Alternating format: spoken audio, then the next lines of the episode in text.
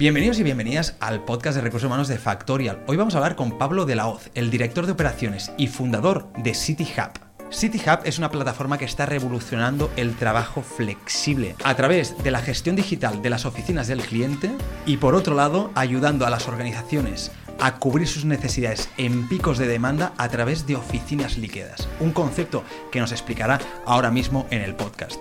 Con Pablo vamos a hablar de muchísimos temas, pero vamos a intentar centrar la conversación en la flexibilidad de espacios, la flexibilidad horaria, el teletrabajo y también la legislación, que es algo que influye muchísimo en cómo las organizaciones construyen esos espacios flexibles para sus empleados. Así que si os parece, vamos allá.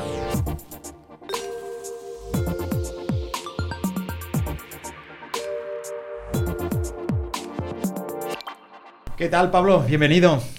Muchas gracias por recibirme. Gracias a ti por venir. Eh, además, tengo, tengo, tengo ganas porque el tema es, es, muy interesante y además hemos estado comentando detrás de cámaras y parece que, que es un tema como muy amplio que, que, podríamos ir hacia muchos lados a ver dónde nos lleva la conversación. La idea era hablar contigo sobre lo que está pasando a nivel de flexibilidad en nuestro país, tanto de espacios, tanto ¿no? de flexibilidad horaria y hablar un poquito de lo que vosotros decís en City Hub, que es la revolución flexible. ¿no? ¿Cómo, ¿Cómo la definirías? ¿Qué es para vosotros? Bien, la revolución flexible quizá hay que partir de un, de un punto anterior, ¿no? Y es, y es admitir que, que, han cambiado no solamente los modelos de trabajo, sino que han cambiado el, el modelo de vida. Entonces, nosotros en ese sentido estamos a, apostando, es nuestra cruzada particular, de que existe un futuro más flexible, más humano. Y entonces, en ese sentido, estamos eh, intentando ejercer un poco el de activistas para hablar de, oye, las cosas han cambiado, los valores han cambiado, eh, se busca más un propósito, se buscan cosas diferentes, hay que saber reconocer que no estamos en la misma situación que antes, que los procesos son diferentes y que por tanto hay que actuar en consecuencia, ¿no? Y tenemos que ofrecer eh, al talento opciones, tenemos que ofrecer alternativas y entonces hay que empezar a, mover la maquinaria y ese mover la maquinaria es parte de la, de la revolución flexible, ¿no? Y entre otras cosas eh, implica lo que yo llamo el el ofrecer el triángulo mágico, ¿no? que es, por un lado, eh, te voy a dar flexibilidad, que es una de las cosas que más el talento está demandando, pero para darte flexibilidad te tengo que dar la confianza adecuada para que la vas a saber ejercitar y por tanto también te tengo que dar la autonomía para que eso lo lleves a cabo. ¿no? Entonces, si ninguna de estas tres va, va a funcionar por sí sola... Entonces, sí, la otra, no es un trípode, si una cae, cae todo exactamente, el ¿no? Entonces, la revolución flexible no es más que eh, reconocer que el trabajo es trabajo, independiente de dónde sea y de cuándo lo hagas, y que lo importante es un poco el, el output que se, que, que, se genera, ¿no? Y, y, y, tenemos que mover esto porque o, o evolucionamos o nos evolucionan. ¿Y, ¿Y, en qué situación están ahora mismo las empresas en, en, España? Yo creo que existe un alto grado de incertidumbre hacia, hacia qué modelo hay que implementar, hay que implementar ¿no? Entonces, lo fácil, lo hemos comentado antes, ¿no? Lo fácil es eh, vuelta a la oficina completamente o lo fácil es completamente remoto. Eso sería lo sencillo. Pero... ¿Lo sencillo a nivel legislativo o a nivel operativo de las empresas? Ambos, ambos. Al final, lo legislativo no ayuda, eh, pero en lo operacional es, sería muy fácil decir, todo el mundo vuelve a la oficina y ahora vamos a trabajar de esta manera, o todo el mundo trabaja en remoto y ahora vamos a trabajar esta, de esta manera. Lo difícil es combinar el modelo híbrido, entonces es que la escala de grises es muy, es muy, es muy amplia. Cuando hacemos preguntas a los empleados, hay un gran porcentaje hay, hay, perdón, hay un pequeño porcentaje que dice quiero volver a la oficina permanentemente los cinco días a la semana, hay un pequeño porcentaje que dice quiero trabajar completamente remoto y el 90% de los empleados dicen dame alternativas, dame a mí la posibilidad de elegir qué día voy a ir a trabajar y que me, y que me organice en función de mi, de, de mi vida. O sea, el 90% quiere esa escalera de grises que estabas comentando. De una manera u otra, pero quiere alternativas. Puede ser un día, puede ser dos días, puede ser opciones, o puede, o puede cambiar. La misma persona, una semana va a tener unas características, la semana siguiente otras. ¿no? Entonces, lo que quiere es alternativa y confianza y autonomía para poder eh, tomar esas decisiones ¿no? y al final desarrollar su trabajo de la mejor manera. Entonces, eso es lo verdaderamente complejo, es organizar eso. Entonces, eh, las compañías están en ese momento de incertidumbre de qué modelo implemento, cómo lo hago, eh, qué variables tengo que tener en cuenta, cómo me va a afectar, cómo voy a crecer, cómo voy a decrecer. Entonces, esa incertidumbre está ya tomando un poquito más de peso del que nos gustaría y si quieren evolucionar van a tener que tomar decisiones, empezar a probar, hacer pilotos y, y, e, ir observando. Hoy he escuchado por primera vez eh, un concepto que lo has dicho tú antes de empezar, que era el de oficina líquida. Em, ¿Qué es? Em, más que nada también porque yo creo que las personas de recursos humanos que nos estén escuchando tal vez es un concepto que no conocen del todo, pero que les puede ayudar a entender tal vez hacia ¿no? qué opciones tienen eh, cuando empiecen a plantear qué tipo de políticas de teletrabajo 100% em, o 100% presencial eh, se planteen. Eh, quizás somos culpables de utilizar determinada terminología que después pensamos que todo el mundo la entiende, entonces gracias por la pregunta porque nos viene muy bien para explicar, ¿no? Antes, hace unos años, prepandemia, tú preguntabas, oye, ¿dónde está tu oficina? Y la oficina todo el mundo tenía el mismo criterio. Pues, pues tenemos una serie de mesas, una serie de sillas, salas de reunión, vamos todo el mundo, nos reunimos ahí y era un concepto estático del trabajo. Nosotros pensamos que eh, la oficina no va a desaparecer. O sea, a veces que nos dicen, bueno, tenéis una cruzada contra la oficina, no, es muy por el contrario. Pensamos que la oficina va a continuar, tiene un papel fundamental en el desarrollo de la cultura de las organizaciones pero la oficina se transforma, se, convierte en otro, tipo de variables que implique que cuando la gente viene a la oficina va a poder colaborar, va a poder desarrollar, va a poder hacer acciones en común que en otros lugares no podrían hacerlo. Entonces la oficina se transforma. Y ahí es donde entramos en el concepto de la oficina líquida. Y es, nosotros ofrecemos la posibilidad de que tu oficina sea compuesta por una red de espacios de trabajo que son reservables bajo demanda y y esa, esa, eh, como cualquier líquido, se transforma, evoluciona y tú puedes hacer uso del mismo eh, en el momento que, mejor lo, lo, consideres. ¿no? Entonces, es pasar de ese modelo estático a ese modelo líquido. Entonces, hablamos de una oficina líquida, extendida. Eh, claro, es que ahora se puede dar la, posibilidad de que empresas que han vuelto, han vuelto a, a, la presencialidad se piensen que están aprovechando sus espacios, pero en realidad no, que se estén infrautilizando porque pues hay trabajadores que están haciendo pues más días de teletrabajo o lo que sea y tú tengas un activo allí, ¿no? Que no que no le estás sacando todo el provecho que podrías. Veo que hay muchas organizaciones que incluso ya antes de la pandemia, pienso en un PepsiCo, pienso en una Devinta, pienso en muchas organizaciones como incluso Factorial que ya planteaban sus oficinas como yo tengo como Factorial, ¿eh? me pongo este ejemplo, mil empleados, pues ya sé que las oficinas de mil no van a ser, van a ser de 500. Y a partir de ahí vamos a hacer que pues, nuestros empleados vayan rotando para ofrecer la flexibilidad y también seguramente incluso va bien a nivel de costes, porque no es lo mismo una oficina para, pagar una oficina para 500 que pagar una para 1000.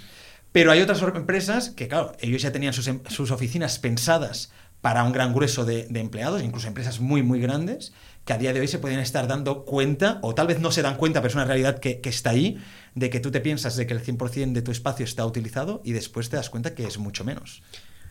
Creo que la primera parte es descrito perfecto lo que es City Hub y de por qué, y de por qué hemos salido a, la palestra ¿no? y de por qué estamos a solucionar un eh, problema. A solucionar un problema concreto. ¿no? Entonces, eh, efectivamente hay un elemento de gasto fundamental. Nosotros decimos que al menos entre un 30 y un 40% del gasto inmobiliario se puede eficientar y eso es una barbaridad. Después, después de la variable talento, el siguiente línea de costes es, es el coste inmobiliario. Entonces, si puedes mejorar entre un 30 y un 40% ese coste y va directo al bottom line, es significativo, ¿no? Entonces esto es, eh, todos los CFOs gira la cabeza y dicen, bueno, me interesa, vamos a hablar de, vamos a hablar de esto.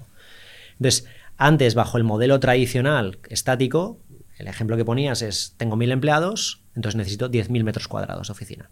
Y eso era el cálculo más o menos tradicional. ¿Ese es el cálculo tradicional? Por, cada, el cálculo tradicional. por cada empleado un en torno, a 10, en, torno a 10 metros, 10 metros, metros cuadrados, ¿no? Entonces, y tradicionalmente en el, en el, momento de contratación decían, pero tienes expectativa de crecer, ¿no? Entonces, en vez de 10.000 vayamos a 12.000 o a 15.000. ¿vale? Entonces, ¿qué sucedía? Que el ciclo inmobiliario no estaba alineado con el ciclo de negocio. Y luego llega la pandemia y luego llega otros fenómenos y de repente te encuentras no que te sobra 40-50% de tu espacio. Y como los contratos estaban ligados a un mayor tiempo, 7-10 años, de repente te encuentras que parte de tu activo parte de tu huella inmobiliaria no está siendo eficientada de una manera correcta. Que, no te sorprende a nivel de costes porque ya te habías comprometido, pero que realmente tienes un coste que no necesitarías. Por lo tanto, estás infravalorando pues, tus recursos. Entonces, ahí es donde entramos desde City Hub por la parte de un poco de consultoría. ¿no? Entonces, ayudamos a las empresas a intentar entender sus propios números. Entonces, lo que hacemos es les, les, ponemos una plataforma digital para gestión de sus propios espacios y empiezan a entender cuál es el uso real de, los mismos. ¿no? Entonces empiezan a ligar el, coste de su propio espacio al uso efectivo que tiene por parte de sus empleados del mismo. Y entonces, de esta manera, empiezan a tener un poquito más de información, empiezan a, poder tomar una decisión correcta para el siguiente ciclo, eh, ciclo inmobiliario. Entonces, cuando hablabas antes de la incertidumbre, también es porque puede que una empresa esté en mitad de su ciclo inmobiliario. Entonces, a lo mejor no le deja tomar la mejor decisión porque tiene un activo que no puede desprenderse de él. Entonces, tenemos que ayudarle a entender cuál es el uso real de sus propios espacios, de modo que cuando llegue el, el momento de la negociación de ese ciclo pueda tomar las mejores decisiones. A día de hoy, en media, a pesar de que una empresa haya tomado la decisión de volver a la oficina, te puedo garantizar que las cifras están por debajo del 50% de, eh, de, de, ocupación de los espacios. Vale. O sea, el 50%, de media, el 50% de los empleados va a la oficina, por lo tanto deja un 50% de espacios libres. Y esto es eh, absoluto. O sea, el, eh, puede haber algunas empresas que estén un poco por encima, pero la media en España es así. Entonces, muchas han podido decir, no, todo el mundo vuelve a la oficina, pero la realidad es que los empleados no están volviendo de la misma manera. ¿no? Y nosotros que controlamos edificios, podemos hablar que, inclusive, en días de pico, la cifra no sube del 60-70%. En los días de pico. Entonces, tú has podido dimensionar tu oficina con una determinada característica y ni siquiera en los días de pico esta está en el lugar, en el lugar adecuado. Entonces, claro, hay muchísimo que se puede eficientar. ¿no? Entonces, ahí es donde entramos pues te gestiono tu propia oficina y cuando lleguen esos momentos de pico, te ofrezco la red de espacios de trabajo de City Hub, que es esa oficina líquida, que pueda reservar bajo demanda, puestos de trabajo, salas de reuniones, para esos momentos de pico que necesitas. O sea, lo que estás planteando tú es, no te preocupes por los momentos pico, tú piensa en la media, construye tus, ¿no? tus espacios a partir de ella y en los, en los picos no necesitas tener ¿no? un activo que, durante el año casi no lo utilizas y únicamente lo utilizas en esos picos, sino que pues hay otras opciones como pues, pues supongo que escoger oficinas eh, ¿no? en coworkings o donde sean en otros espacios que te permitan llegar a cubrir eh, todo esto. Es, exactamente eso, ¿no? Entonces, eh, y luego además... esto entiendo que hay que eficienciar muchísimo los costes. 30-40% del, del, coste inmobiliario. Entonces, que es, es, una barbaridad. Puedes hablar que el coste inmobiliario en España pues puede estar entre los 7.000 y los 10.000 euros empleado año. Entonces, un 30-40% de eso por empleado no es, es, bastante. Entonces, cuando alguien piensa en la oficina, no todo el mundo tiene en la cabeza todos los, los, costes implícitos de que una persona pueda contar con su puesto de trabajo en esa oficina de manera recurrente. Entonces, eh, el, potencial de ahorro es, bastante, es bastante alto. ¿no? Entonces, además de la eficiencia inmobiliaria, viene el componente de flexibilidad y conciliación. Tú al final estás dando a tu talento la confianza en la autonomía para que en función de lo que ellos tienen que hacer cada día puedan tomar la mejor decisión. Entonces al final son dos variables que en el mundo actual realmente merece la pena no solamente buscar la eficiencia económica, sino una propuesta de empleado bastante, bastante, bastante potente, ¿no? una experiencia de empleado bastante potente en ese es Más, este, eh, esta semana pasada salía un artículo que decía, un estudio, que el 83% de los profesionales de recursos humanos cree que ofrecer flexibilidad eh, ¿no? a nivel laboral, como las que estamos hablando, a nivel de, ostras, pues teletrabajo, etcétera,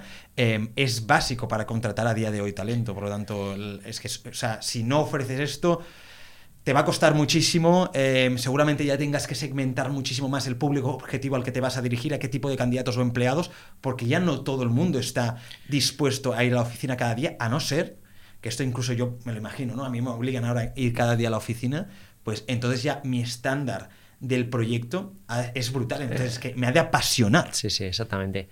Creo que el componente de flexibilidad pasa a estar en el top de, de todos. Entonces, ¿eso implica que no vas a poder contratar? No pero probablemente el pool de talento al cual tú puedes acceder, será menor. Y además es el pool de talento que más necesitas y es el más, es el más escaso. Entonces, ese tipo de talento digital que a día de hoy todo el mundo se está peleando por el mismo talento, lo tiene muy claro. Hay otro talento que no hay tanta lucha, pero el talento digital que se está peleando todo el mundo tiene estos elementos claros. Entonces, el de flexibilidad es una de las primeras cosas. Entonces, todos los que estén entrevistando eh, ya no es que te digan tienes o no un plan, es te dicen, cuéntame cuál es tu política de flexibilidad. Es la primera pregunta que hacen los, los, los, candidatos. Entonces te das cuenta de que necesitas tener algún tipo de, solución en ese sentido. ¿no? Ahora viéndolo desde la perspectiva no tanto de empresa y de negocio, ¿no? que, era algo que me gustaba entender, para, porque, ostras, em, creo que cualquier persona que nos esté escuchando, si le estamos diciendo que se puede ahorrar entre el 30-40% del coste en inmobiliario, es unos recursos que puedes invertir en otra parte, y aquí nos están escuchando muchísimas personas de recursos humanos que digan, ostras, es que con tú decías un número que me ha gustado mucho, que es gastas entre 7.000 y 10.000 euros al año eh, por empleado en inmobiliario. Si tú consigues ahorrar un, un 30% de esos 10.000 euros, imagínate, son 3.000 euros más que podrías invertir en políticas para ayudarte a fidelizar a empleados, a mejorar su experiencia, a atraer nuevos talentos, etcétera, etcétera. Por lo tanto, vemos que realmente el impacto em, que puede tener a largo plazo, ¿no? Quitar un coste de una parte que está infrautilizada y meterla en otra que realmente estamos teniendo problemas, puede cambiar por completo nuestra estrategia a cinco años. Solo con, estas tres claves que acabas de Por eso nosotros lo vemos que es una clara eh, herramienta de atracción y de fidelización del talento. desde luego, al final es... Y de hecho, muchas empresas también eh, la variable eficiencia sí que lo están viendo, pero también la variable de, atracción de ese talento es, una de las dinámicas fundamentales. ¿no? Antes te decía, el CFO levanta la ceja y dice, me interesa, pero también el, responsable de recursos humanos dice, espera ahí, esto, también me interesa porque es una experiencia de empleado diferente que puedo, que puedo ofrecer. ¿no? Y, y, el gran debate que hay ahora es, ostras, el teletrabajo, ¿no? En, general, se está diciendo que, ostras, a la larga puede provocar una bajada en los salarios. ¿Qué, opinas de esto? Yo tengo mi propia opinión y, ahora la voy a compartir contigo. Me gustaría saber un poco cómo, lo ves. ¿Crees que realmente el teletrabajo puede provocar a la larga em, una reducción o una bajada en los salarios? Yo no lo veo. No, por lo menos, por lo menos en, el caso particular de, España no, no, veo que esa sea una consecuencia. Sí que veo en mercados extremadamente inflacionados como San Francisco, Nueva York, etcétera, donde antes acceder a ese pool tenía ese precio, ahora es, oye, pues quizá no es, no es necesario, ¿no? Entonces, no veo que vaya, no veo una, una correlación directa en ese sentido. Creo que España, por otro lado, tiene una oportunidad espectacular de atracción de un talento digital que vea en España unas condiciones más adecuadas para poder desarrollarse. Que lo estamos viendo ya en Portugal, que ha adaptado su legislación para atraer digital eh, nomads y que trabajen desde allí. Pero no solamente eso, yo creo que al final todo esto es el efecto multiplicador. ¿no? Entonces, si tú eres capaz de atraer ese tipo de talento, al final ese talento también acaba montando sus propias empresas, acaba desarrollando la economía y creando un ecosistema. Entonces, todo al final es un efecto positivo. ¿no? Entonces, yo creo que España ahí, en ese sentido, tiene unas características para que sea que, haya un beneficio a nivel salario. Y aparte España no se caracteriza por ser un, país de, salarios altos. Entonces no creo que hubiese eh, una vinculación tan directa. Donde sí veo vinculación es en el modelo de relación empleado-empleador. Entonces ahí sí veo que puede haber cambios en, los modelos de trabajo, en, relaciones más ligadas a objetivos muy concretos, en establecimiento de bonus ligados a metas también concretas ahí creo que va a haber un, cambio significativo en, cuanto a, ese tipo de relaciones, pero no tanto ligadas a una reducción radical de los salarios. Y ojalá que, Ojalá que no me equivoque en ese sentido. No, yo, yo voy muy alineado. A mí en su momento me llamó em, La Voz de Galicia eh, para hacer un artículo sobre, sobre, esta sobre este tema y justamente me hicieron una pregunta de esta manera. ¿no? Y dice, ostras, ¿crees que el teletrabajo ¿no? va a provocar una bajada en los precios? Y le dije, ostras, para mí esto lo contrario. El argumento que me daban ellos es, el día que las empresas españolas se den cuenta que pueden contratar talento en otro país por mucho menos dinero, ya no van a, van a dejar de contratar aquí en España y se van a ir a otros mercados. Por ejemplo, conozco una startup que sus ingenieros informáticos para desarrollar su app los está contratando en Ruanda. ¿Por qué? Porque el coste de tres ingenieros informáticos es el mismo que aquí uno. Y además la calidad es la misma. Me dicen que es, increíble a nivel de talento, que son personas que a nivel de cultura empresarial funcionan súper bien, se ha sabido adaptar muy bien al trabajo, etc. Y han conseguido reducir sus costes o por lo menos aumentar la eficiencia de la inversión. Pues yo les hacía la, reflexión al revés, que es la que acabas de hacer tú. España es un país que está muy bien posicionado como hub, eh, de talento, por lo que esto mismo que las empresas españolas pueden empezar a hacer, y hay empresas de otras partes del mundo que lo están empezando a hacer en España. Dices, ostras, yo soy una empresa del Reino Unido, estoy eh, intentando eh, contratar ingenieros industriales, ingenieros biomédicos o lo que sea, pues tengo un mercado que tiene este tipo de talento y me van a costar mucho menos. Por lo tanto, están viniendo a España, que además, por diferencia horaria, es, es nula, eh, son países que están muy cerca, etcétera, etcétera, y están empezando a contratar esos perfiles. Por lo tanto, yo mi opinión es que a nivel de trabajos muy cualificados, seguramente el teletrabajo haga todo lo contrario, que es crear una inflación en salarios porque las empresas españolas pasarán de competir entre ellas a competir con todas las empresas que existen en el mundo y que pueden contratar talento aquí. Yo creo que el mercado se ajustará, ¿no? Y, yo creo que eh, tenemos muy buenos ejemplos ya en España de, o sea, ves los números de Valencia, ves los números de Málaga, ves los números de Canarias y, es un boom en ese sentido súper potente de, talento, no solamente extranjero, español, que se ha ido ahí a, desarrollar. Y creo que todo eso va a ser, va a ser positivo, ¿no? Entonces, pero luego yo creo que el mercado irá, irá ajustándose eh, poco a poco. Lo que creo que necesitamos, esto es aquí entro en la parte polémica, ¿no? De, creo que, necesitamos un, proyecto de país, ¿no? De decir que, que, cómo quiero que España se venda, cómo, qué tipo de talento quiero que, sea alineado con la expectativa de lo que es un, un trabajador aquí, ¿no? Y creo que casi todos los esfuerzos se hacen muy locales. Entonces, eso, he puesto el ejemplo de Valencia y, Málaga. Están haciendo un trabajo increíble, Canarias lo mismo, pero es un esfuerzo muy local. No, no hay un. De país. no hay un esfuerzo país. Y una estrategia clara. Que clara que, vaya en esa línea, ¿no? Porque realmente el pasaporte nómada y demás es, es, es, más, es matar moscas a cañonazos. no, no está mal, hay que hacerlo porque hay que competir con otras opciones, pero no es la única solución, ¿no? Entonces, creo que España tiene en ese sentido eh, el clima, el, ecosistema adecuado, el talento adecuado, todo para que se den las condiciones. Entonces, lo mismo, hay zonas de España, la famosa España vaciada, que es una oportunidad increíble de, desarrollar determinadas regiones de la geografía, que debería ser una cicata. Sin sobrecargar otras, que ahora mismo se están viendo, se están empezando a ver saturadas, como podrían ser ciudades como Madrid y Barcelona, que están empezando a llegar a un momento de decir, em, de inflexión, o tomamos ya decisiones rápidas y realmente contundentes para que no se saturen a nivel de, pues, ostras, es la ciudad es la que es. Y si tú sigues atrayendo talento, trayendo cada vez con más poder adquisitivo, vas a dejar de lado a muchísimas personas que no se van a poder permitir vivir en esa ciudad. fíjate qué, cosa tan interesante. O sea, ahora mismo es. Muchas ciudades estaban dominadas por espacios de oficina. Mucho de este espacio de oficina probablemente queda obsoleto, no está siendo usado eficientemente, que pudiera tener otro uso. Entonces, puede existir un proceso de reformulación de las ciudades en la manera diferente, ¿no? De oficinas, o sea, lugares de, vivienda que se transformaron a oficina, que ahora pudiesen tener otro uso diferente. El tema es que esta, esta transformación no es, no, es de una noche para, otra, ¿no? Entonces necesita un cierto proceso. Entonces vamos a encontrar equilibrios. Tú vas a Málaga y no encuentras espacio de oficina. Es imposible encontrar, porque no se desarrolló el, el suelo para espacios de oficina.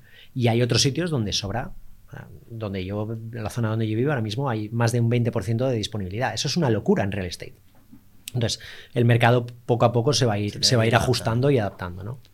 Em, y a nivel de, legislación, la legislación del teletrabajo, ¿crees que, ayuda a, decir, a marcar las bases para el futuro? Es un desastre. claro. en el momento en el que salió la ley del teletrabajo, la consecuencia fue, se han cargado el teletrabajo. Y yo no creo que aquí el problema también es hablar de teletrabajo y no de trabajo en remoto. Teletrabajo tradicionalmente se ligaba a trabajo desde mi casa. Y, y, no todo el mundo tiene en su casa las condiciones adecuadas para trabajar de manera recurrente y sostenida. Entonces deberíamos estar hablando de un trabajo en remoto, donde yo pueda hacer cosas en diferentes sitios. Entonces sacan una ley que lo único que hace es volver más complejo la gestión efectiva de trabajo en remoto. Por tanto, cualquier corporación que quisiese dar más beneficios, más conciliación, más flexibilidad a sus empleados, se ve ligado a una reformulación de los convenios, una reformulación de, los contratos de trabajo, que no, deja de ser otra cosa que pura eh, burocracia para llevar a cabo algo que ya se había logrado, que ya, ya era efectivo. ¿no? Entonces, la legislación en este caso no ayuda, no ayuda para, nada. Entonces, ojalá, ya, ya, hay movimientos en ese sentido para intentar cambiar la ley del teletrabajo que, no ha ayudado en, absoluto para, para ayudar a una, mejor conciliación. Si ahora una empresa se está planteando em, pues, que sus empleados puedan teletrabajar, ¿cuáles son los puntos de la ley que tal vez les pueden fastidiar más o que tal vez les pueden generar problemas como los que estás diciendo, ¿no? Que tengas que esperar a que se metan en el convenio o ver cómo, cómo encaja todo. A nivel básico es cuando tú estableces la posibilidad del teletrabajo, más de un día y medio, más del 30%, implica que el empleado tiene que firmar un nuevo, un nuevo contrato. Y, si, si, es parte de un convenio, tiene que adaptar ese convenio. Con lo cual ya empiezas a meter demasiada complejidad eh, en, empresas donde, donde el componente sindical también sea, fuerte, van a tener que entrar en la mesa de negociación, implica que cada vez que hay esos elementos eh, se enquistan, ¿no? se, enquista, se enquistan las decisiones, son cuellos de botella y luego que no da la oportunidad al empleado de decidir cómo mejor ajustar cada día a su, a su realidad. ¿no? Entonces, implica que tienes que formular unos nuevos modelos de contrato y que en algunos casos tienes que compensar ese esfuerzo del teletrabajo, ese, ese, gasto que el empleado pudiese tener. Por lo tanto, estás, no solamente tienes que pagar tu propia oficina para cuando el empleado decida venir, sino que encima tienes que darle una compensación. Que no digo que no sea justa, pero la realidad de, la corporación es que va a tener que incurrir en un, gasto adicional. Entonces, si tú ya tienes tu 50% de oficina que no está siendo eficientada y además tengo que dar una compensación... Ahora mismo, ¿qué vas a decir? Pues que vengan a la oficina. Que vengan a la oficina. Entonces, ahí es un poco donde la, ecuación no, no, no, es la adecuada. ¿no? Entonces, tenemos que ayudar un poco a las empresas a, a meter todo esto en la coctelera y tomar la mejor decisión posible y evaluar todos los gastos y evaluar todos los, todos los procesos. Y ojalá que la legislación eh, en ese sentido pueda ayudar en algo. Eh, y dejando un poquito de lado la legislación, que, vemos que es complicada, vemos que tal vez está poniendo palos en las ruedas para que realmente las empresas em, puedan acabar, porque estamos en el momento de descubrir, ¿no? De probar, porque todavía nadie sabe cuál es la fórmula secreta, eh, todo ha pasado muy rápido y en muy poco tiempo, por lo que seguramente una ley ya que, que, restrinja tanto todo esto le complica a las empresas que puedan hacer este testeo en plan, cuál es nuestra mejor fórmula para que nuestros empleados sean productivos, para que estén contentos, pero, tercera, eh, no lo olvidemos nunca, que nuestra cultura empresarial no se diluye en todo esto. Entonces, ¿tú crees que a día de hoy las empresas españolas, sobre todo aquellas que tenían ya una cultura de presencialidad y que la cultura se vivía en la oficina, están preparadas para dar el salto a una flexibilidad total? Voy a responder un poco polémicamente. Si la cultura de oficina, si tu cultura de la empresa la define la oficina, quizá hay que definir qué tipo de cultura tienes. ¿no? Entonces, eh, la oficina debería ayudar a fomentar los puntos positivos de tu cultura, pero no puede depender radicalmente de, ella. Entonces, eh, la oficina per se, muchas de las empresas han dado cuenta de que a lo mejor están en el lugar que deben estar, pero a lo mejor el layout, la distribución de la misma, no favorece la correcta, el correcto trabajo de sus propios empleados. Y, y muchas veces lo podréis ver en vuestras propias instalaciones, la gente viene a la oficina a teletrabajar y esa es una realidad de muchas de las empresas. ¿no? Vienen, se instalan, se ponen sus cascos y tienen llamadas con otra gente que está en la misma oficina o en otros sitios. Entonces, ¿qué componente de cultura hay ahí? ¿no? Entonces, para nosotros un poco, la oficina debe ser el lugar que mejor refleje la cultura, pero la, oficina no es la cultura. Entonces, la oficina debe ser el lugar que mejor... Aquí estás haciendo un cambio ¿eh? de paradigma, claro, porque hay muchas empresas que su cultura está potenciada gracias a sus oficinas. Pero, al final, pero es que eso sí debería ser. Claro, pero al final la cultura de una empresa es una de, las muchas cosas es cómo se relacionan nuestros empleados entre ellos y una empresa que tenía pues que, tenía en mente siempre la presencialidad, en el momento que le pones ya el, el trabajo en remoto o el teletrabajo full remote, le empiezan, los pilares empiezan a caer, porque claro, todas las maneras de cómo se interrelacionaban entre ellas y de, de, vivir la empresa están pensadas para desarrollarse en un espacio físico. Y ahora de repente ese espacio físico se diluye, ya no estás todos los días o a veces no estás para nada. Entonces vemos muchas empresas que realmente, un poco lo que decías tú, ¿no? Habían basado su cultura mucho en, el, en, la oficina física y ahora están teniendo muchos problemas para decir, vale, ¿y ahora cómo se hace esto online? ¿Cómo, cómo, cómo traslado todo esto que hacíamos físicamente a un mundo online? Y les está costando muchísimo. Está costando, y creo que lo has dicho muy bien. Eh, si, la, o sea, si uno de los elementos clave de tu cultura es que tus empleados colaboren e interactúen, ¿tu oficina permite que eso se produzca? Eso sería la cuestión. Y si tu oficina antes lo hacía, perfecto, está, está, está increíble. Cuando llega el, el COVID, el primer, el primer elemento que se vio fue que se intentaba replicar lo mismo que se hacía en oficina, pero en remoto. Y bueno, pues, pues tenían sus, pros y cons. Pero si la, si la empresa no estaba acostumbrada a trabajar en una serie de procesos, en, una serie, en unas metodologías, no iba a tener el mejor de los resultados. Esas mismas empresas, cuando se vuelve a la oficina, lo que está pasando es que muchos de sus empleados están teletrabajando presencialmente. Entonces, sus espacios de trabajo no están fomentando ese clima, esa cultura de colaboración. Entonces, Vuelvo ahí en el sentido de que para mí la oficina es el mejor lugar, no hay un tercer espacio, no hay ningún lugar mejor que la oficina para fomentar los elementos positivos de la cultura. Es el lugar ideal para el onboarding, para eh, las puestas en común, para la innovación. No hay nada como eso. pero tu oficina tiene que ayudarte a, que, sucedan ese tipo de, de, cuestiones. Hay veces que no están ni en el lugar adecuado y la distribución no es la adecuada y tus procesos tampoco son los adecuados. Entonces hay que revisar todo eso. Y entonces, muchas empresas que están haciendo en este proceso de incertidumbre es, revisar estas variables. Eh, los estudios de arquitectura se están poniendo las botas en, rediseñar oficinas, porque muchas oficinas estaban en modelos anticuados que venían de, varios, de varias décadas atrás. Entonces, eso no, no, no, fundamenta la, cultura, ¿no? Entonces, en ese sentido, la oficina es el mejor lugar para colaborar. Probablemente a lo mejor tu casa en algunos momentos sea el mejor lugar para un espacio de concentración. Y luego tendrás un tercer espacio por conveniencia, por flexibilidad o por otras eh, características. Pero ninguno de ellos va a ser mejor para el trabajo de la cultura que tu propia oficina.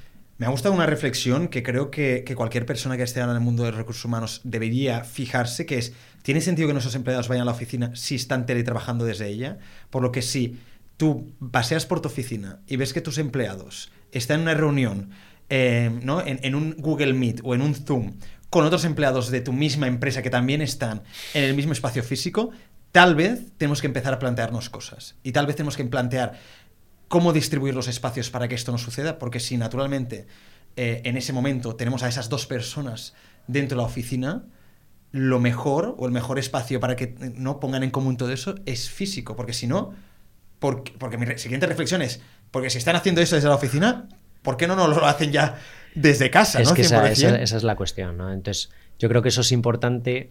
O sea, el tema de que vengan presencialmente es importante para aquellos que están acostumbrados a tener un control presencial. Entonces, cuando ya hablamos de eh, una cultura basada en objetivos, una cultura basada en, OKRs, como decías antes, una cultura basada en, ser capaces de medir eh, la productividad y ser capaces de, mejorar de forma continua, eh, lo importante al final no deja de ser el trabajo que haces y cómo lo llevas a cabo. Te debería dar un poco lo mismo si lo hace en, un sitio o, en otro. Ese debería ser el elemento principal. Pero todo esto toma tiempo. O sea, no todas las empresas tienen la capacidad de, ir hacia este modelo de, un día para otro, ¿no? Entonces esto es difícil. Claro, yo creo que también el cambio de paradigma está en cambiar el modelo de, análisis de la productividad del empleado. Antes no en, un sitio presencial, un sistema presencial, lo que hacíamos era medir las horas, ¿no? Y todos conocíamos, ¿no? Tipo de empresa que es muy presencialista, ¿no? Que, tienes que estar hasta las 7 de, de la tarde porque si no, pues te dicen que no estás comprometido con el trabajo, ¿no? Y tú valorabas el esfuerzo de un empleado según las horas que pasaba o no en la oficina. Claro, estas empresas que tenían esta cultura de más de control por las horas que pasas en la oficina, en el momento que te vas al mundo online, se les, bueno, se vuelven locas y dicen, bueno, mis empleados no están haciendo el huevo, porque realmente, porque realmente no tienen ese, aspecto que comentabas con el triángulo de confianza, por lo tanto tienen que eh, no evolucionar a un modelo donde digas, ostras, vamos a analizar la productividad de nuestros empleados de otra manera. Sí, sí, totalmente. De, a través de proyectos, a través de objetivos, a través de métricas, pero para entender, sin tener que estar presencialmente en una oficina, si realmente em, están sacando el trabajo adelante. Y quizá no es, no es algo inmediato, ¿no? Pero al final, en el medio largo plazo, el pool de talento será difícil de encontrar si tú tienes ese tipo de procesos, si tienes ese tipo de control, tu talento probablemente no quiera seguir con, si, si, está trabajando de esa manera, entonces te lleva, te lleva a no ser capaz de competir con, lo que el mercado está, está haciendo ahí fuera. ¿no? Entonces, preparando un poco el podcast, escuché el, que tuvisteis con, con Desigual y me gustó mucho, ¿no? en el sentido que creo que fue muy claro en, que las empresas necesitan un proceso. Y aquí en Cataluña tenéis una expresión que me gusta mucho, la de no viene de un día. Entonces, tienes un proceso donde no, no, puede ser de la noche a la mañana. Entonces, ellos primero implementaron una lógica de flexibilidad horaria, después implementaron una serie de procesos para cambiar y el tema de la jornada de cuatro, de, cuatro días es una más de un proceso de evolución. Entonces, e, eso es lo que las empresas se tienen que dar cuenta. Hay, hay varios estudios que hablan de una matriz. ¿no? Entonces decían, aquí está la matriz de flexibilidad eh, en el espacio y aquí está la flexibilidad eh, eh, horaria. Entonces, si tú estás en el mismo espacio siempre de 9 a 6, pues estás aquí. Aquí estaba el 85% de las empresas. Bien, te dejo en el mismo horario, pero puedes estar en diferentes sitios, pues, pues has tenido una flexibilidad de espacios. Si estás aquí, es dentro del mismo espacio, pero tú puedes entrar y salir en diferentes momentos, ¿no? Lo chungo es esto, el anywhere, anytime, es puedes trabajar en cualquier lugar, en cualquier momento. Entonces, llegar aquí no, no es una carrera de aquí a aquí, es o así o así. El que hace esto es muy difícil, lo hace uno o dos. Entonces, es un proceso y normalmente toma mucho tiempo, toma muchos años y toma muchos cambios.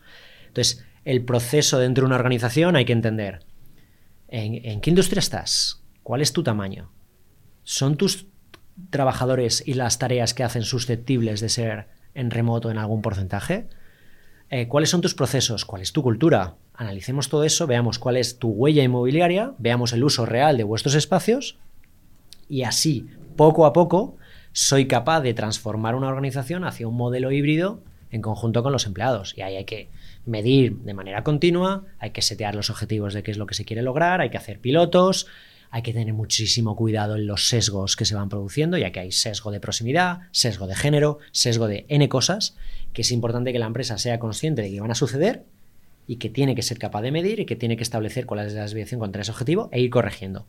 Y no hay una varita mágica, hay poquito a poco ir cambiando. Entonces, la decisión de ir cambiando hay que tomarla y después saber que que se puede ir modelando y se puede ir eh, twisteando. ¿no? Pues Pablo, con, esto acabamos. Yo me quedo con la reflexión que acabas de hacer, que es a veces el camino más corto no es, eh, no es, no es en el que, con el que llegas antes, ¿no? Estás comentando justamente el, de la matriz y dices, claro, el camino lógico es hacer el más corto, que es hacer el cambio ya directamente.